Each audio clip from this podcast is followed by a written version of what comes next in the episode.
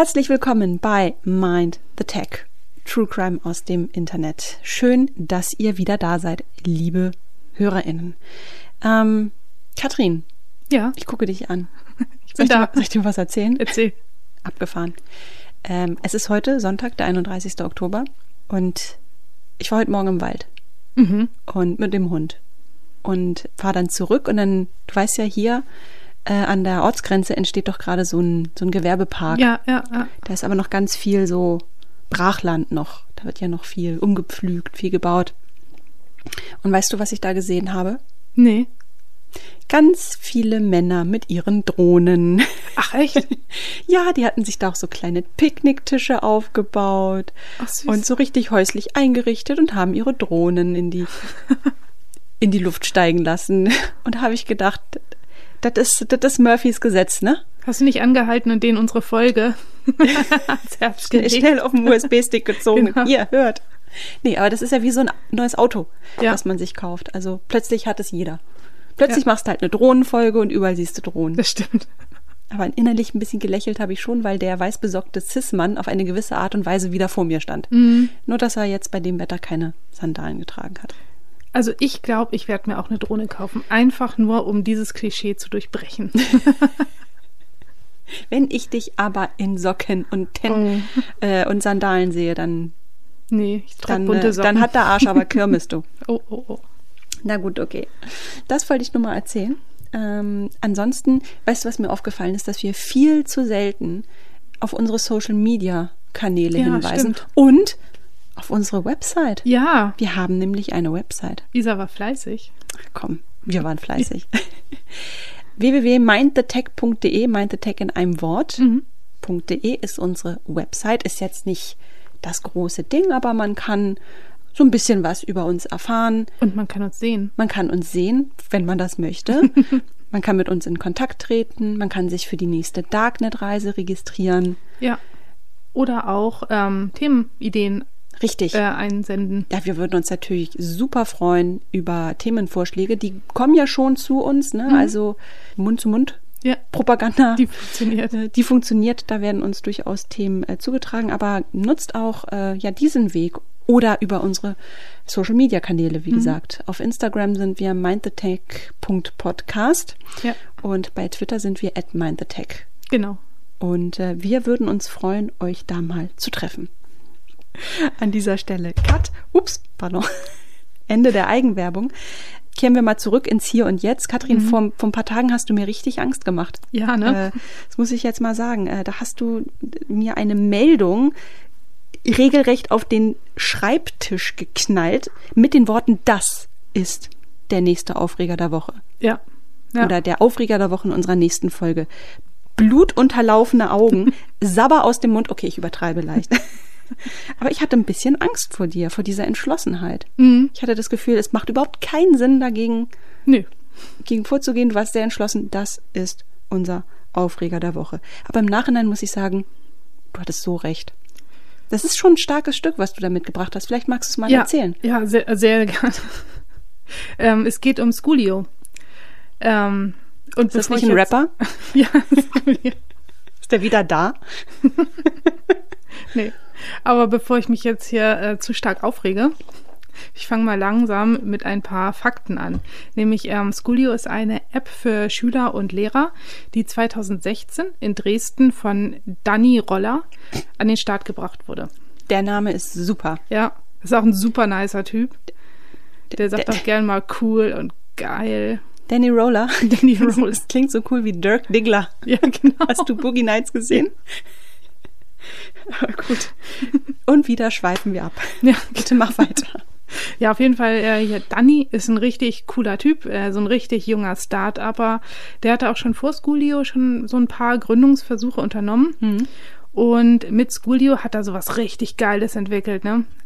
Ist richtig geiles für Ja, die Schüler. ja. Mhm. SchülerInnen. So SchülerInnen. Ähm, genau, es soll SchülerInnen helfen, sich zu organisieren mit Hausaufgabenplaner, mit Notenübersicht, mit Klassenchat und aber auch so komische Features wie Umkreissuche für SchulkameradInnen. Da kannst du sehen, wer aus deiner Klasse Die Shop grad- ohne mich bei Primark. Ja, genau, Diese genau. da- Schil- Das sind die Probleme der Teenager Ja. halt.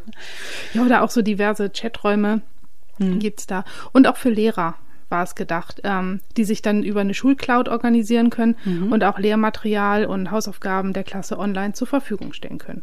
Also eigentlich perfekt für Corona-Times. Ja, auf jeden Fall. Ähm, ist aber auch irgendwie so ein kleines, dickes Brett, würde ich mal sagen. Ne? Also, also ich Ja. gehe mal davon aus, das muss super safe sein und das ist natürlich auch alles über einen offiziellen Ausschreibungsprozess abgelaufen. Nee, genau das eben nicht. Also es war überhaupt nicht super sicher. Das Zerforschungskollektiv, unter anderem gehört Lilith Wittmann zu dem Kollektiv, die wir ja schon bei der CDU Connect App Ja, in der Aufreger-Sektion unseres Podcasts hatten. die wir sehr verehren, auf ja, jeden Fall. Ja. Also die haben sich auf jeden Fall die Schnittstellen mal angeguckt und haben herausgefunden, dass man komplette Datenbestände der SchülerInnen auslesen kann. Das ist schon mal ein Aufreger an sich. Mhm. Aber wenn man sich jetzt mal so die App genau anschaut, dann kommt einem so richtig Die Kotze die hoch. Kotze hoch. Okay. Das Geschäftsmodell beruht nämlich auf das Schalten von Werbung. Ähm, und laut Danny ist das eigentlich gar keine Werbung. Denn es werden ja nur Anzeigen zugelassen, die auf offene Ausbildungsplätze oder Berufe hinweisen und ja, Firmen darstellen, die freie Plätze haben. Also eher eine Ausbildungsvermittlung. Und aber ehrlich gesagt, ich glaube halt nicht, dass das wirklich so ein tragendes Geschäftsmodell ist. Also die App ist wahnsinnig teuer in der Entwicklung, in der Unterhaltung. Und ähm, also ich kann mir nicht vorstellen, dass das reicht. Und wenn man wirklich so einen perfekten Berufsvorschlag für ein Kind ähm, ja vorschlagen möchte, dann muss man natürlich auch das Kind gut kennen. Und dafür haben sie dann Persönlichkeitstests so spielerisch gestaltet, um die Kinder so richtig schön zu durchleuchten. Hast du es gesehen? Da Nee. war, da war gerade dieser kleine Cambridge Analytica-Gedanke. Ah, ja, genau. Genau.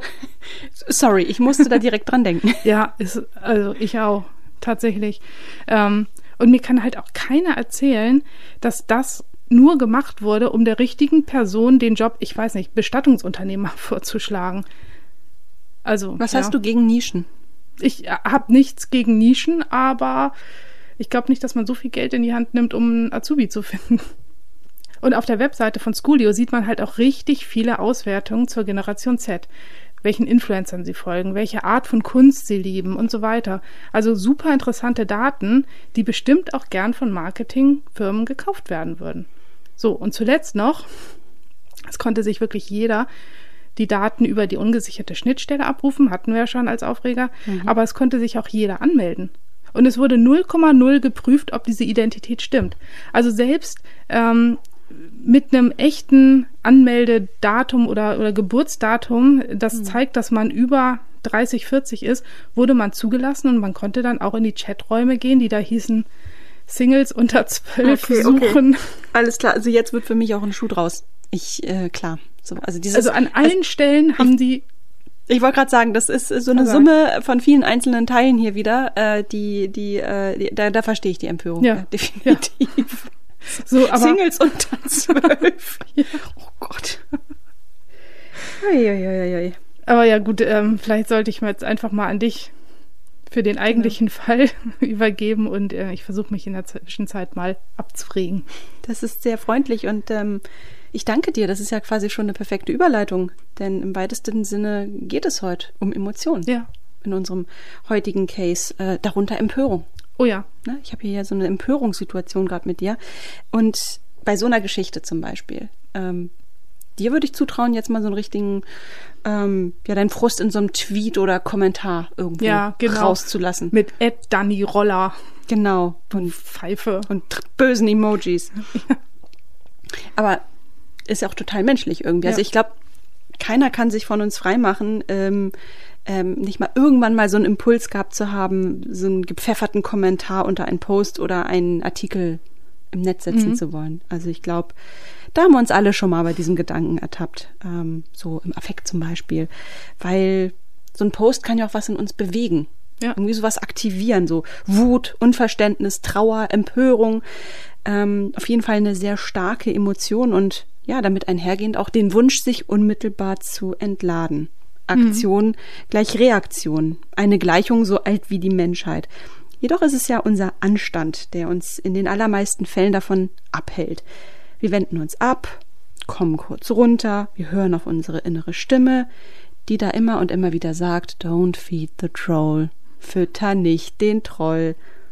Aber warum soll man den eigentlich nicht füttern, den Troll? Also, wo kommt dieser Spruch eigentlich her? Und warum plappern wir den alle wie so ein Mantra nach? Ich würde das ja gern noch um ein weiteres Zitat aus dem Film War Games ergänzen. The only way to win is not to play. Mhm. Gegen Trolle kannst du nicht gewinnen. Und das Einzige, was du machen kannst, ist nicht darauf einzugehen. Alles andere führt eben zu einer Eskalation. Und das ist ja das, was die Trolle provozieren und hätten damit dann auch gewonnen. Halten wir fest, der Troll ist also sowas wie der böse Bruder des kritischen Users. Mhm. Also der, der sich nicht nur mit einem Kommentar oder Dislike zufrieden gibt, sondern bewusst die Konfrontation sucht. Immer und immer wieder. Der provoziert, verletzt, beleidigt, keine Ahnung, in die Irre führt.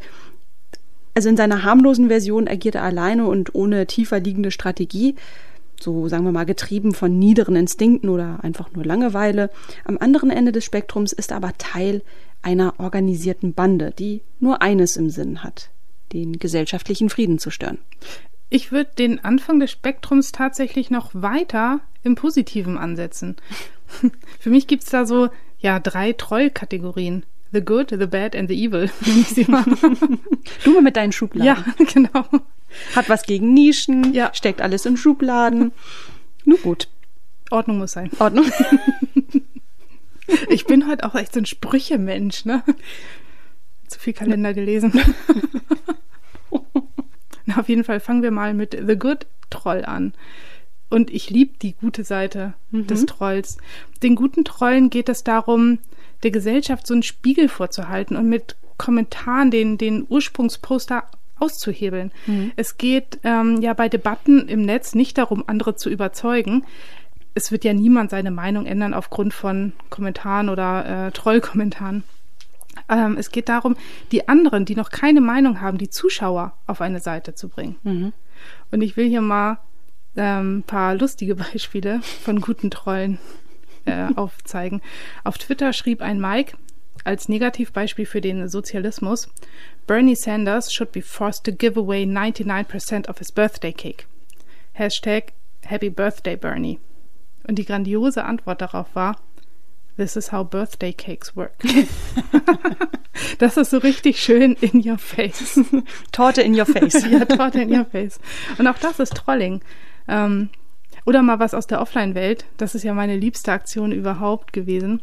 Ähm, weißt du noch 2014, als in Wunsiedel ein Nazi-Aufmarsch stattfinden ja, sollte? Ja, ich erinnere mich sehr gut daran, ja.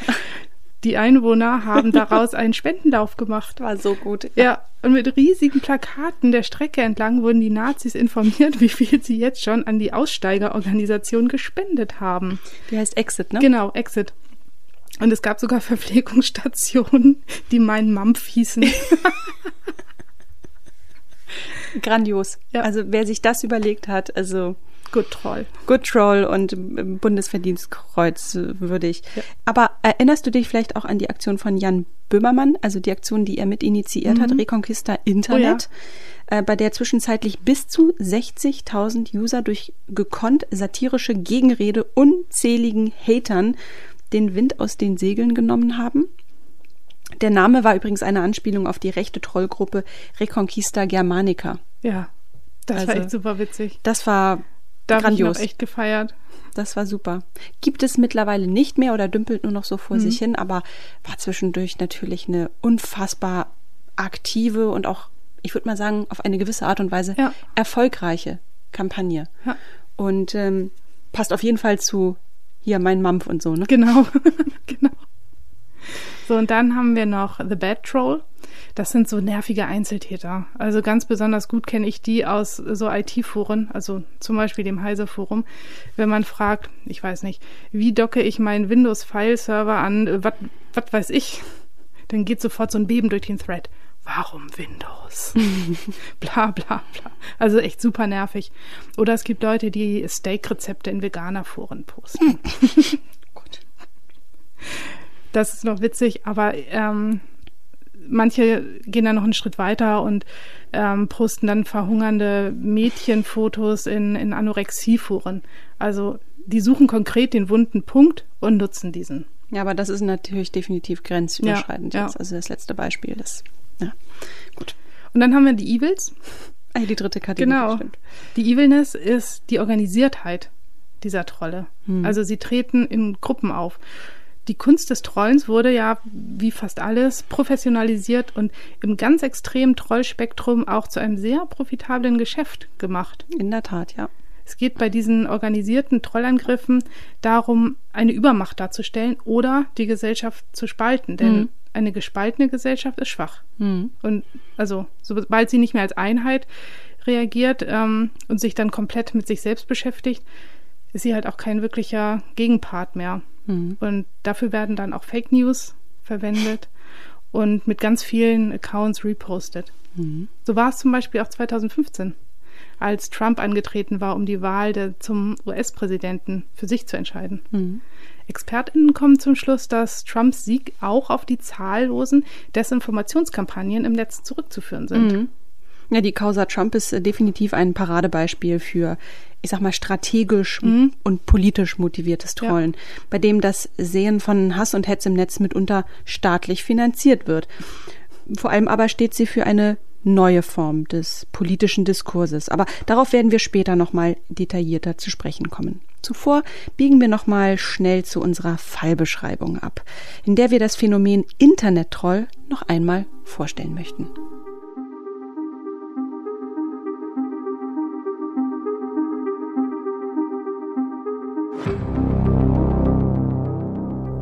11. September 2014. Zum 13. Mal jähren sich die Terroranschläge von 2001. Der Hashtag Never Forget 9-11 dominiert das Geschehen auf Twitter, bis die Aufmerksamkeit auf ein anderes Thema gelenkt wird. In Centerville, Louisiana, soll sich in einem Werk des Chemieunternehmens Columbian Chemicals eine Explosion gigantischen Ausmaßes ereignet haben. Immer mehr Tweets zeigen Bilder einer riesigen Rauchwolke. Das Gefühl, dass etwas sehr Schlimmes passiert sein muss, macht sich in der Netzgemeinde breit. Lokale Nachrichtensender und auch CNN vermelden den Vorfall nämlich als Breaking News. Das belegen zahlreiche Social-Media-Posts, die von Twitter unlängst auf andere Plattformen übergesprungen sind. Die Facebook-Seite der Louisiana News etwa kuratiert gleich mehrere Artikel über das Unglück. Auf YouTube wiederum findet sich ein Clip, in dem sich die Terrororganisation ISIS zu dem Anschlag bekennt. Steuert Amerika auf einen neuen Konflikt zu? Nein, denn wie sich später herausstellt, ist alles nur eine Inszenierung. Eine Kampagne, die aus einer Trollfarm im tausende Kilometer entfernten Russland heraus geplant und gesteuert wurde. Und es wird nicht die letzte ihrer Art bleiben. Nur wenige Monate später wiederholt sich das Ganze. Diesmal geht es um den vermeintlichen Ausbruch von Ebola in Atlanta. Das Ziel solcher Aktionen? Maximale Verunsicherung. Das Werkzeug? Desinformation. Es ist ein neues Kapitel im Dauerkonflikt zweier Großmächte in einer Geschichte, die noch lange nicht auserzählt ist. Tja, und wieder haben wir hier ein Thema auf dem Tisch, das irgendwann mal als unscheinbares Randphänomen begonnen hat und wie so oft, wenn es um Technologie geht, einen echten Schub erfahren hat. Was wir eben in der Fallbeschreibung gehört haben, das entspricht ja dem, was du eingangs als extremes Trollspektrum definiert hast, Katrin. Also das, was man durchaus als Champions League äh, des Trollens bezeichnen kann, denn ich glaube, weiter geht es gar nicht, Nee. oder? Also weiter kann man doch diese Grenze nicht verschieben. Aber genau das entspricht inzwischen dem Status quo, so jedenfalls meine Wahrnehmung. Ja, und deshalb setzen wir genau hier unseren ersten Vermessungspunkt. Hier fangen wir an, das Feld abzustecken und rollen von hier aus das Flatterband aus, um den Tatort einmal genau einzugrenzen. Also mal schauen, wo wir am Ende landen. Und während wir das tun, lass uns doch schon mal über den Täter sprechen. Deshalb, Katrin, erklär unseren HörerInnen bitte einmal, was ist eigentlich ein Internet-Troll? Aber auch, was ist denn nicht? Ich erlaube mir mal direkt mit der zweiten Teilfrage anzufangen. Denn in der Regel wird der Begriff Internet-Troll ja mit falschen Bildern belegt. Ähm, mit diesen fiesen Kreaturen aus nordischen Märchen. Ähm, manchmal groß, manchmal klein, mit riesen Nasen, nur vier Fingern und oft leben sie unter Brücken und attackieren jeden, der rüber will. Und die Beschreibung passt ja eigentlich recht gut zu Internettrollen. Also so meine erste Wahrnehmung. Ja, finde ich auch. Passt Und doch. Bis vor der Recherche dachte ich auch, dass genau damit die Trolle gemeint sind. Also ganz ehrlich, das war auch immer mein Bild. Ja. Ganz ehrlich, ich dachte immer, der Troll ist einfach dieses komische Vieh. Ja. Aber der Begriff kommt eigentlich aus dem Fischfang. Ach, Trolling ist ähm, das Schleppangeln. Mein Freund ist ja Angler und er hat mir mal folgende Erklärung mit auf den Weg gegeben. Wenn man eine große Fläche beangeln will, ist es nur sehr mühsam, immer wieder auszuwerfen und einzukurbeln. Und gerade beim Raubfischangeln muss man, muss der Köder immer in Bewegung sein. Und das macht man am einfachsten, indem man die Angelsehne hinter einem Boot hinterherzieht. ah. Ja, ne? Und genauso funktioniert das ja auch am Netz. Ähm, als Köder wird was Polarisierendes reingepostet, also was Leckeres durchs Forum gezogen. Und dann wird gehofft, dass irgendjemand anbeißt. Und wie beim Angeln geht die Aufregung nach dem Biss erst richtig los. Also es lohnt sich immer, einen Angler in der Familie zu haben, nicht wahr? Unbedingt. Also um es mal auf den Punkt zu bringen.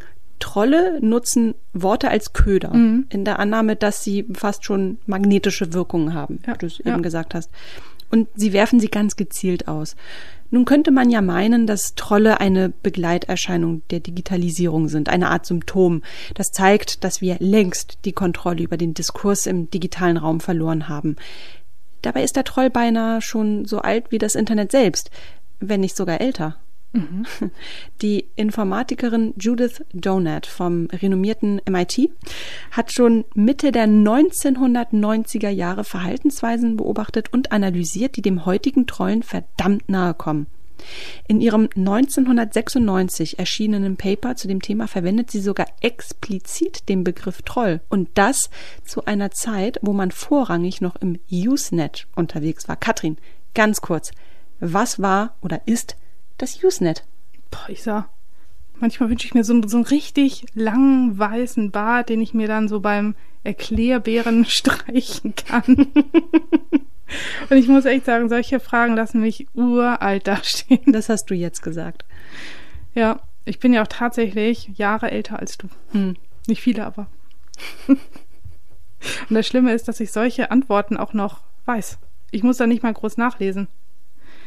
Ähm, ja, also fangen wir mal an. Bevor es nämlich das World Wide Web gab, tummelten sich viele, die ähm, so Zugriff auf das Netz hatten, was so Studierende und Wissenschaftler hauptsächlich waren, im Usenet. Das ist 1979 entstanden und war sowas, ja, so ein, so ein Vorgänger von Mailinglisten oder Foren für ja hauptsächlich Unix-User. Das war ja auch das, das Betriebssystem, was diese vernetzten Computer ähm, betrieben. Und daher kommt auch das Wort Usenet, nämlich dem User Network. Ja, natürlich gab es damals dann auch schon Internet-Trolle. Eigentlich muss ich jetzt mal den Klugscheißer-Modus aktivieren. Ähm, denn Trolle waren eigentlich die Beiträge und Elche waren die Menschen, die diese Trolle verfassten. Aber diese Unterscheidung hat sich anscheinend nicht durchgesetzt. Und inzwischen sind ja Trolle die Autoren. Das ist interessant. Aber daran erkennt man, Trollen ist kein Phänomen der jüngsten Vergangenheit, sondern Nee. eine Gefahr, die schon früh erkannt, aber nicht gebannt wurde. Um nochmal auf Judith Donut zu sprechen zu kommen, die hat schon damals gesehen, dass Dialogführung im digitalen Raum vor allem ein Problem mit sich bringt. Und ich glaube, das ist auch der Nukleus des Ganzen. Ich zitiere mal kurz aus ihrem Paper. In the disembodied world of electronic communication, identity floats free in the stable anchor that the body provides in the real world. Zu Deutsch, in der entkörperlichten Welt, ich habe es nicht besser hingekriegt, ähm, der elektronischen Kommunikation schwebt die Identität frei von dem stabilen Anker, den der Körper in der realen Welt bietet. Das Problem ist also, dass sich beim Betreten des Netzes unsere Identität irgendwie immer ein bisschen ablöst von uns. Mal mehr, mal weniger. Das kommt natürlich ganz auf die jeweiligen NutzerInnen an. Ja, das macht Sinn. Und dann kann es halt auch passieren, dass ein unauffälliger Familienvater im Netz zu einem ekligen Sexisten avanciert und die übelsten Dinge von sich gibt, ne? Mhm. Jetzt muss ich mal hier zugeben, dass ich ja hin und wieder auch lineares Fernsehen schaue. Ja. Und bin dabei auf RTL hängen geblieben. Mag Wo, das. wo? Sag's nochmal lauter. Ich habe es nicht gehört. RTL. Hm. Hm. auf jeden Fall hier war, war Schande. ich weiß. Ähm, hier war Kathi Hummels unterwegs und hat mit einer Redakteurin zwei Trolle ausfindig gemacht, die sie auf Insta beleidigt haben und hat bei denen zu Hause geklingelt. Geil. Ja, coole Aktion. Das finde ich ziemlich cool. Und jetzt rate mal, was passiert war. Wir haben die Tür nicht aufgemacht. Die haben aufgemacht. Ach. Also, na, der eine ähm, war ein junger Mann, Anfang 20, und war so ihr Stammtroll. Und dem war es plötzlich unfassbar peinlich. Und er, da er noch bei seinen Eltern wohnt, hat er ganz, ganz große Angst, dass die was davon mitbekommen. Der hat sich tausendmal entschuldigt und oh Gott, oh Gott, und nein, das macht er auch nie wieder. Und er musste doch nur mal Frust ablassen. Mhm. Ja. Immer und immer wieder. Mhm. Mhm. Stammtroll ist ein Stammtroll. cooles Wort. Ja, ne? Aber du hast gesagt, die haben an mehreren Tür Türen gekriegt. Genau. Ne? Also dann Und- kommt jetzt noch eine. Ja, genau. Das andere war eine Frau. Ähm, und die wollte erst gar nicht mit denen sprechen und in Ruhe gelassen werden und musste auch erstmal ihre kleinen Kinder nach hinten schicken. Die Mutti muss mal kurz was klären mit der Frau Hummels. Und also die wollte auch über, ja, wollte überhaupt nicht mit ihr sprechen und sagte nur ganz kurz, dass Kathi Hummels ja selbst auch polarisiere und überhaupt, ob Kathi zu viel Zeit hätte, jetzt bei jedem hier an, nach Hause zu fahren und an der Tür zu klingeln. Und dann hat sie die Tür zugeknallt.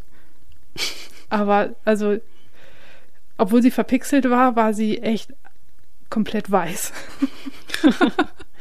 Ähm, der Medienforscher Tobias Eberwein, der ist einen ganz ähnlichen Weg gegangen übrigens. Der hat zwar nicht an Haustüren geklingelt, dafür aber die Hater oder viele Hater angeschrieben.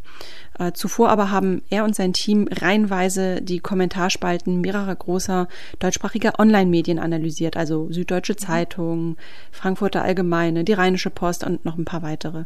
Und während sie das gemacht haben, haben sie hunderte NutzerInnen-Profile äh, ausfindig gemacht und dann nach und nach die UrheberInnen kontaktiert. 22 waren am Ende bereit, ihnen ein Interview zu geben. Ach, cool. Das ist jetzt nicht viel. Ne? Wir erinnern uns, hunderte Profile wurden aufgedeckt. 22 ist nicht viel, aber zumindest reicht sowas für so eine erste, ich sag mal, qualitative Analyse. Jetzt bin ich echt gespannt, was kam dabei raus? Also, jetzt streiche ich mal hier so mein Erklärbärbart. Also die erste Erkenntnis oder sagen wir mal Beobachtung, die wird jetzt erstmal wenig überraschen. Das ist quasi so die Eintrittskarte in die ganze Analyse gewesen. Trolle springen vor allem auf die unangenehmen Themen an, also Migration und Nahostkonflikt, aber auch bei Gender, Gesundheit und Ernährungsthemen. Also da, wo oft kein Konsens besteht, wo man durchaus eine streitbare Haltung einnehmen kann. Ja, interessanter wird es, wenn es um das Profil von Trollen geht. Gibt es den typischen Troll? Das ist die Leitfrage und die Antwort lautet nein, gibt es nicht. Manche stören bloß, um sich zu unterhalten, andere sind interessiert am Prozess der Meinungsbildung, fühlen sich also irgendwie zu höherem berufen. Äh, andere wiederum sind der Ansicht, dass Medien die Wahrheit einschränken, sehen sich also als eine Art Korrektiv, das im Sinne der Wahrheit handelt. Ja. Und wieder andere provozieren, weil sie einfach nur Aufmerksamkeit suchen. Die wollen einfach nur gesehen, gehört werden. Herr Eberwein sagt, Aufmerksamkeit in der digitalen Öffentlichkeit ist eine Währung, die nicht zu unterschätzen ist. Und weiter sagt er, alle unsere Interviewpartner waren versierte Mediennutzer mit relativ hohen Ansprüchen an die gesellschaftlichen Aufgaben der Medien, die aber in ihren Augen nicht erfüllt werden. Es sind in der Masse also gar nicht die Menschen mit, ich sag mal, IQ auf Toastbrotniveau, sondern so ziemlich genau das Gegenteil. Du sagtest Mediennutzer, also Männer? Also Nur in, Männer? in der Stichprobe ja. Der Großteil der Gesprächspartner war tatsächlich männlich, älter als 40 Jahre und relativ gut gebildet. Auch politisches Interesse oder soziales Engagement wurde häufig festgestellt. Hm, da kann ich noch ein paar konkretere Fakten dazu liefern. Wunderbar. Dass die meisten Trolle Männer sind, ist ja relativ einfach herauszufinden anhand der Namen. Klar, kann sich Dieter auch Martina nennen, aber in der Summe stimmen solche Auswertungen eigentlich schon. Die spannendere Frage ist, warum? Und die Vermutung liegt nahe, dass, dass dieses antisoziale Verhalten auf Sadismus und Narzissmus basiert. Bei verschiedensten Untersuchungen hat sich herauskristallisiert, dass bei beidem Männer konstant höhere Werte haben. Also platt gesagt, Männer sind eher Sadisten und Narzissten als Frauen. so.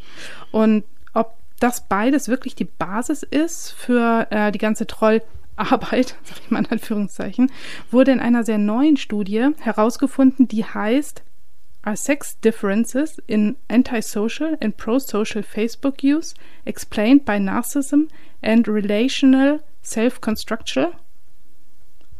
Wow. Ja, anstrengender Was- Titel, ne? So ein furchtbarer Titel. Also ist das antisoziale und prosoziale Facebook-Verhalten ähm, halt darauf zurückzuführen oder erklärt durch äh, Narzissmus und Ja. Jetzt, jetzt bin ich aber mal gespannt, was kam denn dabei heraus? ja, da, da kam keine Überraschung raus. Ich zitiere mal die Forscherin Ferenczi.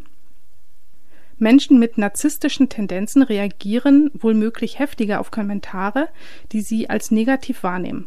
Sie verhalten sich gegebenenfalls auch feindseliger, da sie eher zu Aggression und manipulativem Verhalten neigen. Hinter dem feindseligen Verhalten könnte der Versuch stehen, dadurch die eigene Macht und das Selbstbewusstsein wiederherzustellen. Einige Untersuchungen weisen darauf hin, dass Narzissmus mit einem Drang zu negativem sozialen Einfluss und Macht im Zusammenhang stehen, was in gewissem Grad auch den Reiz feindseliger Aufmerksamkeit ausmacht.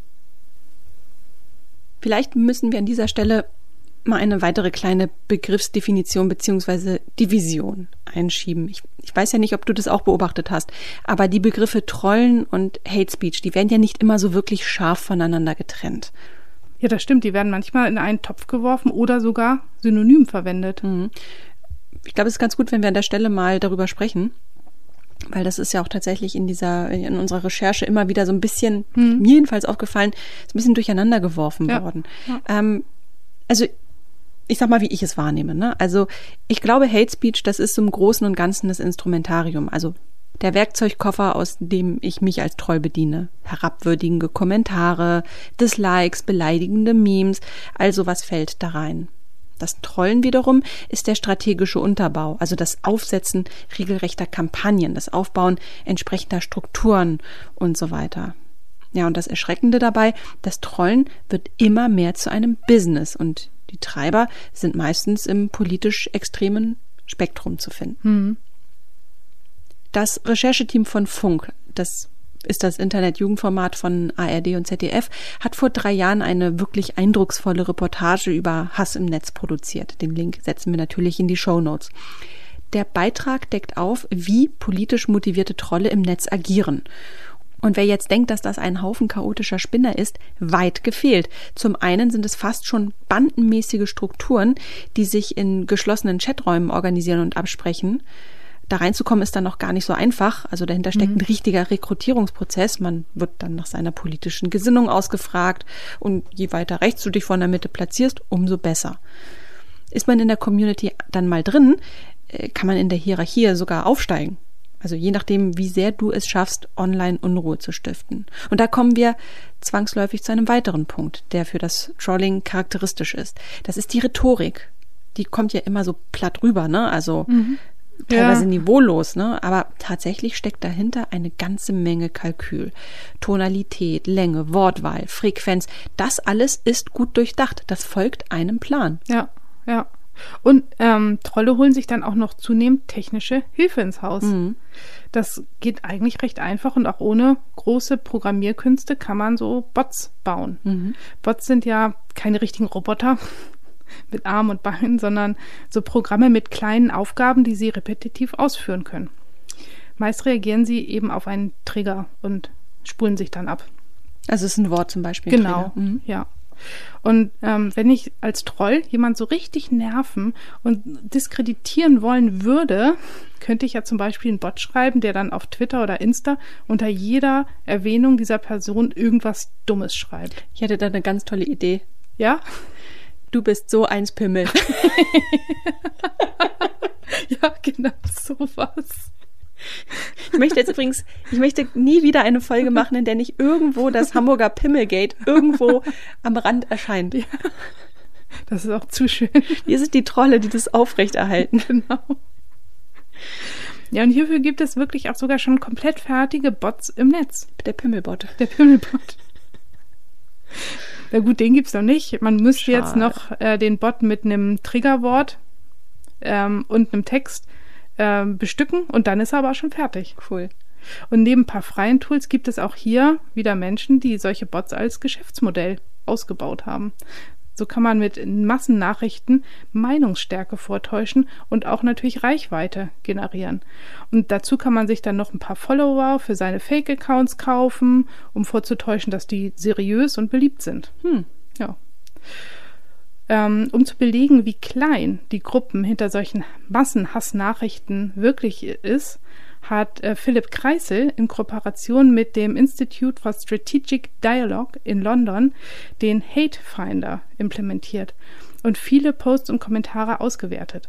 Und das Ergebnis war, dass 5% der Accounts für 50% der Likes bei Hasskommentaren verantwortlich war.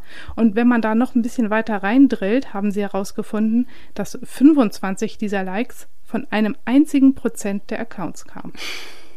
Erschreckend und auch traurig, aber nach all dem, was wir bis jetzt herausgefunden haben, überhaupt nicht verwunderlich, oder? Absolut nicht. Also man müsste hier vielleicht das Sprichwort viel Lärm um nichts in viel Lärm von wenigen umformulieren. Kleine Poetin, du. Ja, ich hab's heute mit Sprüchen. Das ist, äh, ich sehe schon. Ja, aber allerdings ist ähm, die Polarisierung und Tonalität hier auch noch wichtiger als die Masse. Mhm. Je polarisierender, desto mehr Action zieht das Ganze natürlich nach sich. Mhm. Und in einer anderen Auswertung hat Linus Neumann, der Sprecher vom Chaos Computer Club, festgestellt, dass Beiträge mit Schimpfwörtern viel mehr Kommentare nach sich ziehen als die ohne. Mhm. Und das Schlimme ist, dass genau dieses Verhalten, also viel Aufregung, viel Aktivität von den meisten Social-Media-Algorithmen belohnt wird. Und diese Beiträge gewinnen dann noch an Reichweite. Kreisel nennt dies sich selbst verstärkende Polarisierung. Aber das bedeutet doch, dass diese Aktivität auf der Hassseite für Betrachter ein völlig verzerrtes Bild der Gesellschaft wiedergibt. Genau. Deshalb appellieren Kreisel und seine Forschungspartnerin Julia Ebner an die Verantwortung der Medien. Sie sollen bei der Themensuche und Gewichtung nicht auf rechtsextreme Trolle hereinfallen. Überhaupt müsse viel mehr moderiert werden. In unmoderierten Foren tritt 100 Prozent mehr rechtsextremes Getrolle auf. Aber Moderation kostet natürlich auch viel Geld. Und viele Kommentare bedeuten viele Seitenaufrufe. Also einfach Augen zu und durch, oder was? Ja. Leider machen viele Nutzer natürlich dann auch die Augen zu. Mhm. Denn wer will sich schon mit einer groß wirkenden Gegenmacht anlegen? Mhm. Das haben wir auch schon in der Hate Speech Folge diskutiert. Mhm. Und da wir jetzt noch nicht ganz am Rande der Verzweiflung angekommen sind und alles, was für ein Geschäftsmodell genutzt werden kann, ja auch für dafür genutzt wird, kommen wir jetzt zu dem Trolling as a Service. Oh, nee. Dieser Service beinhaltet, ähm, ja, wie du schon vorhin gesagt hast, äh, neben dem gezielten Troll-Kommentaren auch den ganzen Werkzeugkoffer mhm. mit Hate Speech, Fake News und so weiter. Ähm, also alles, was benutzt werden kann, um den Feind mürbe zu machen. Ja, zum Schwächen durch Verwirrung und Spaltung. Mhm. Die Motivation dieser Trolle hat aber auch nichts mit dem Einzeltroll und der Befriedigung seines Narzissmus zu tun. Hier kommen einfach Menschen, die gut schreiben können, an ihr Geld. Also mhm. das ist deren Gehalt, das ist ihr Job. Mhm. Troll. Diplom-Troll. Ja, Diplom-Troll. Und ähm, die findet man auf sogenannten Trollfarmen. Ja, und diese Trollfarmen gibt es inzwischen überall auf der Welt. Ja. Ein besonderer Leuchtturm ist die IRA. Ähm, das steht für Internet Research Agency.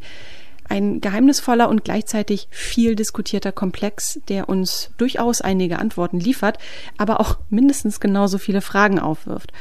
Zum Beispiel, was erforschen die eigentlich? genau. So viel Research tun sie ja nicht oder? Da hast du vollkommen recht, Katrin. Also Kritiker vermuten hinter der IRA nichts weiter als eine reine russische Propagandamaschine für den digitalen mhm. Raum.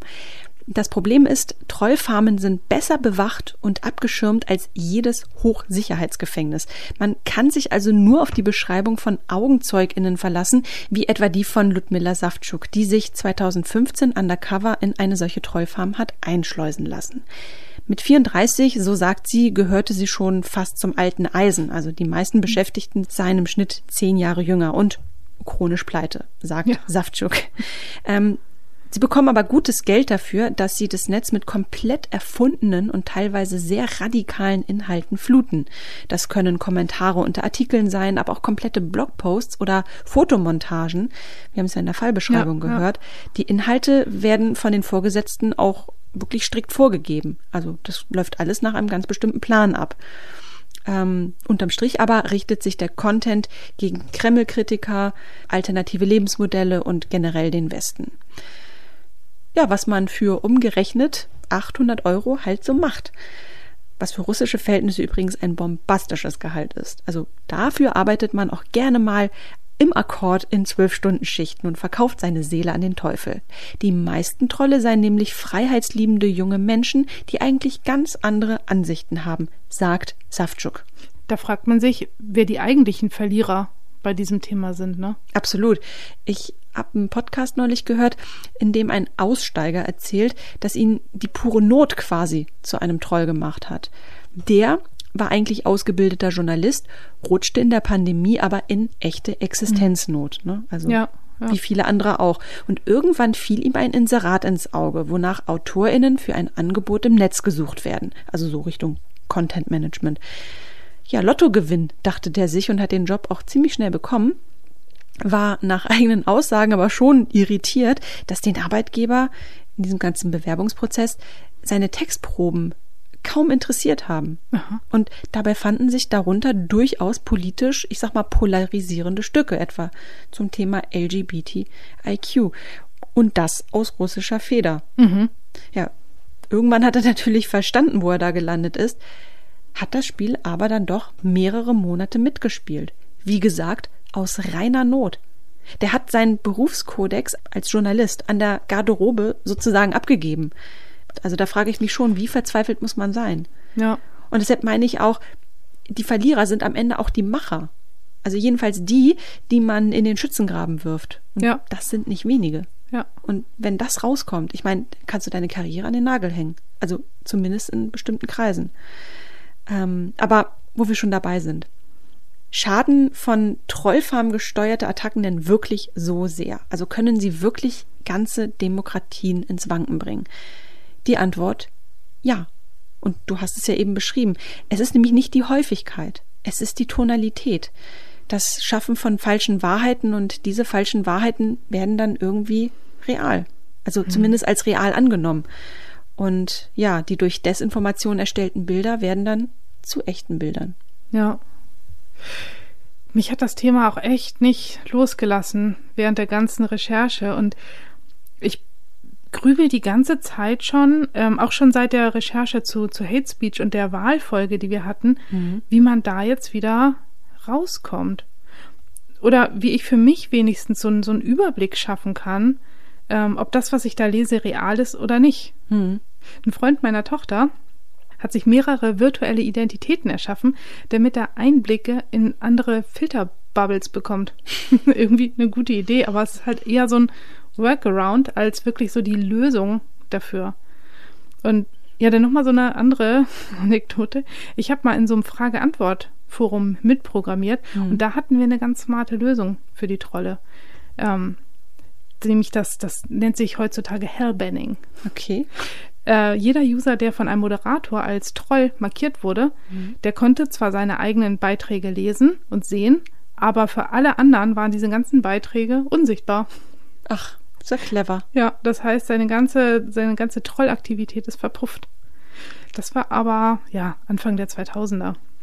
Und ähm, Linus Neumann, den wir ja vorhin schon erwähnt hatten, der hat so eine ganz witzige Idee gehabt und hat ähm, die Capture-Funktion eines Forums erweitert und ähm, ja eine Trollanalyse auf den Text gemacht und die Wahrscheinlichkeit, mit der es ein Trollbeitrag war, hat er als Wahrscheinlichkeit genommen, um die Leute beim Capture, was man eingeben muss, durchfallen zu lassen. Ach.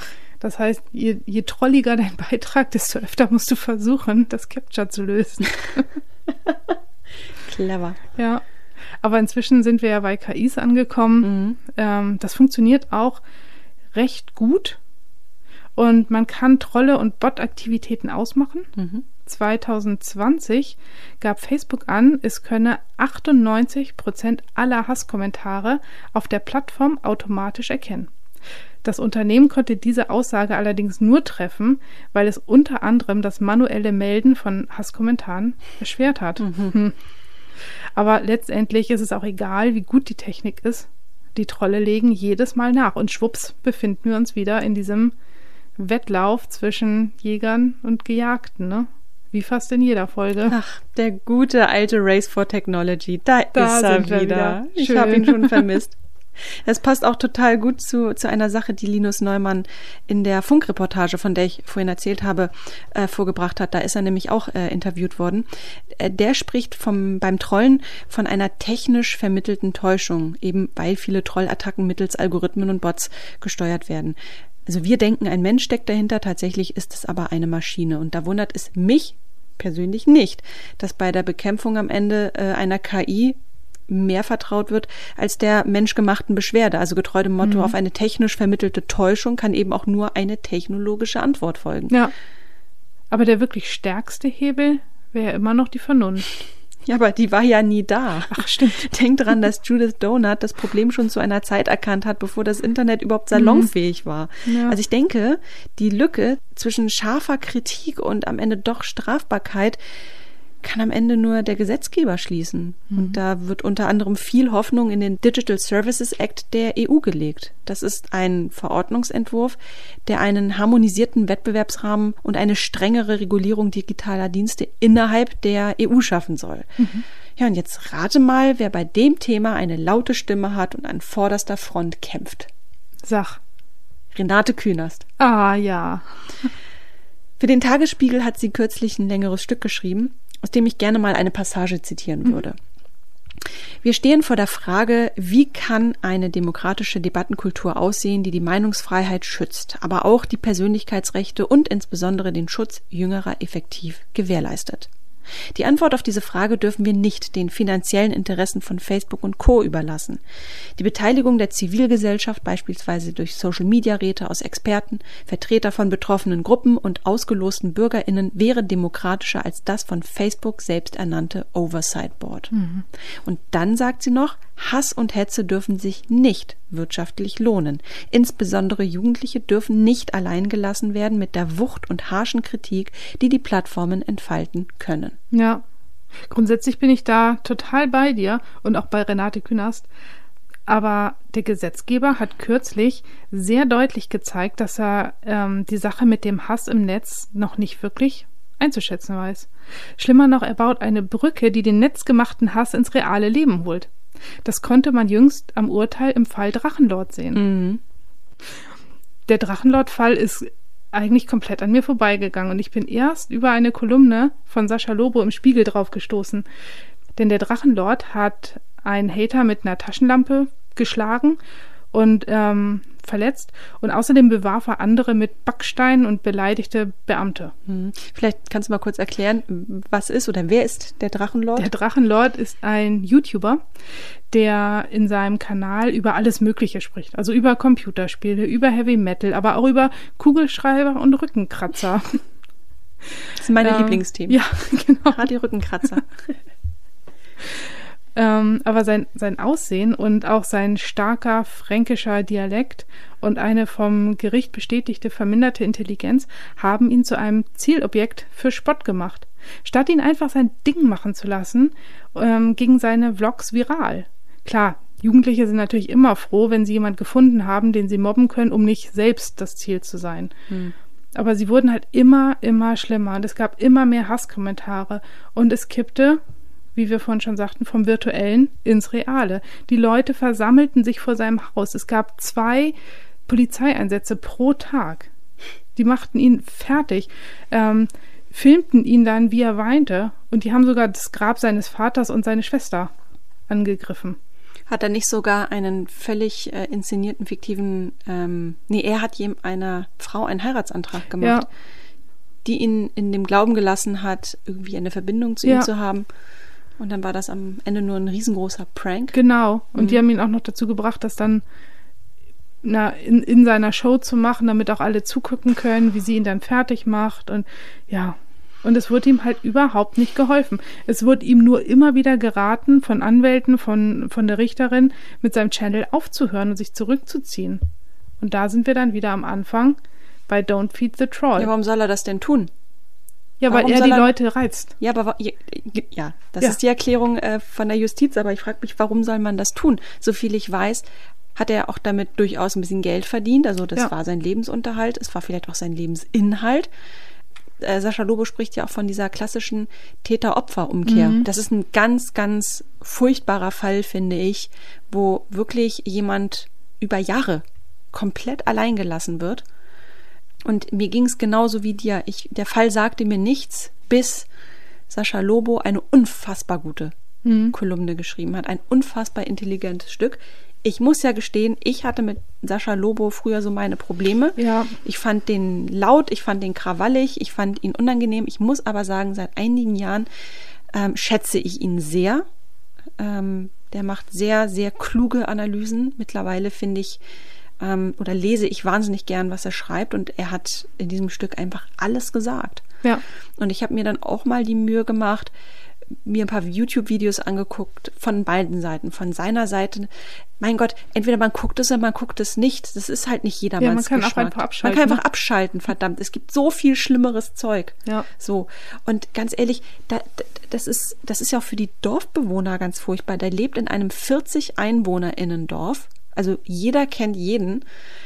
Und da kommen diese Massenaufläufe, also teilweise kommen da hunderte, tausende Leute, äh, bewerfen das Haus, bewerfen ihn mit Eiern, äh, treten, keine Ahnung, äh, Türen ein, Tore ein, Zäune ein.